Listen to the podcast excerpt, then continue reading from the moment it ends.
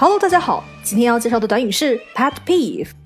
一般在人际交往中，对对方的事情感兴趣是很可能成为朋友的第一步。而要晋级成为老铁，除了互相手机里有就算内存不够了也舍不得删掉的那些对方的丑照以外，也许还应该知道对方的 pet peeve。我们知道 pet 有宠物的意思，而 peeve 的含义是招人烦的事情。如果一件尤其惹你不快的事情像宠物一样围绕在你身旁，会是什么感觉呢？也许会不堪其扰，而忍不住见一次抱怨一次。比如你实在受不了在电影院看电影的时候大声说话的那些人，或者看到有人随手乱扔垃圾就心烦，大体上就是这种感觉。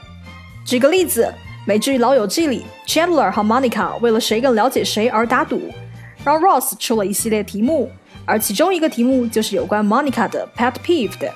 Gentlemen, pick your category. Fears and pet peeves. What is Monica's biggest pet peeve? Animals dressed as humans. That's correct. OK，今天内容就到这里，我们下次见啦，Peace out。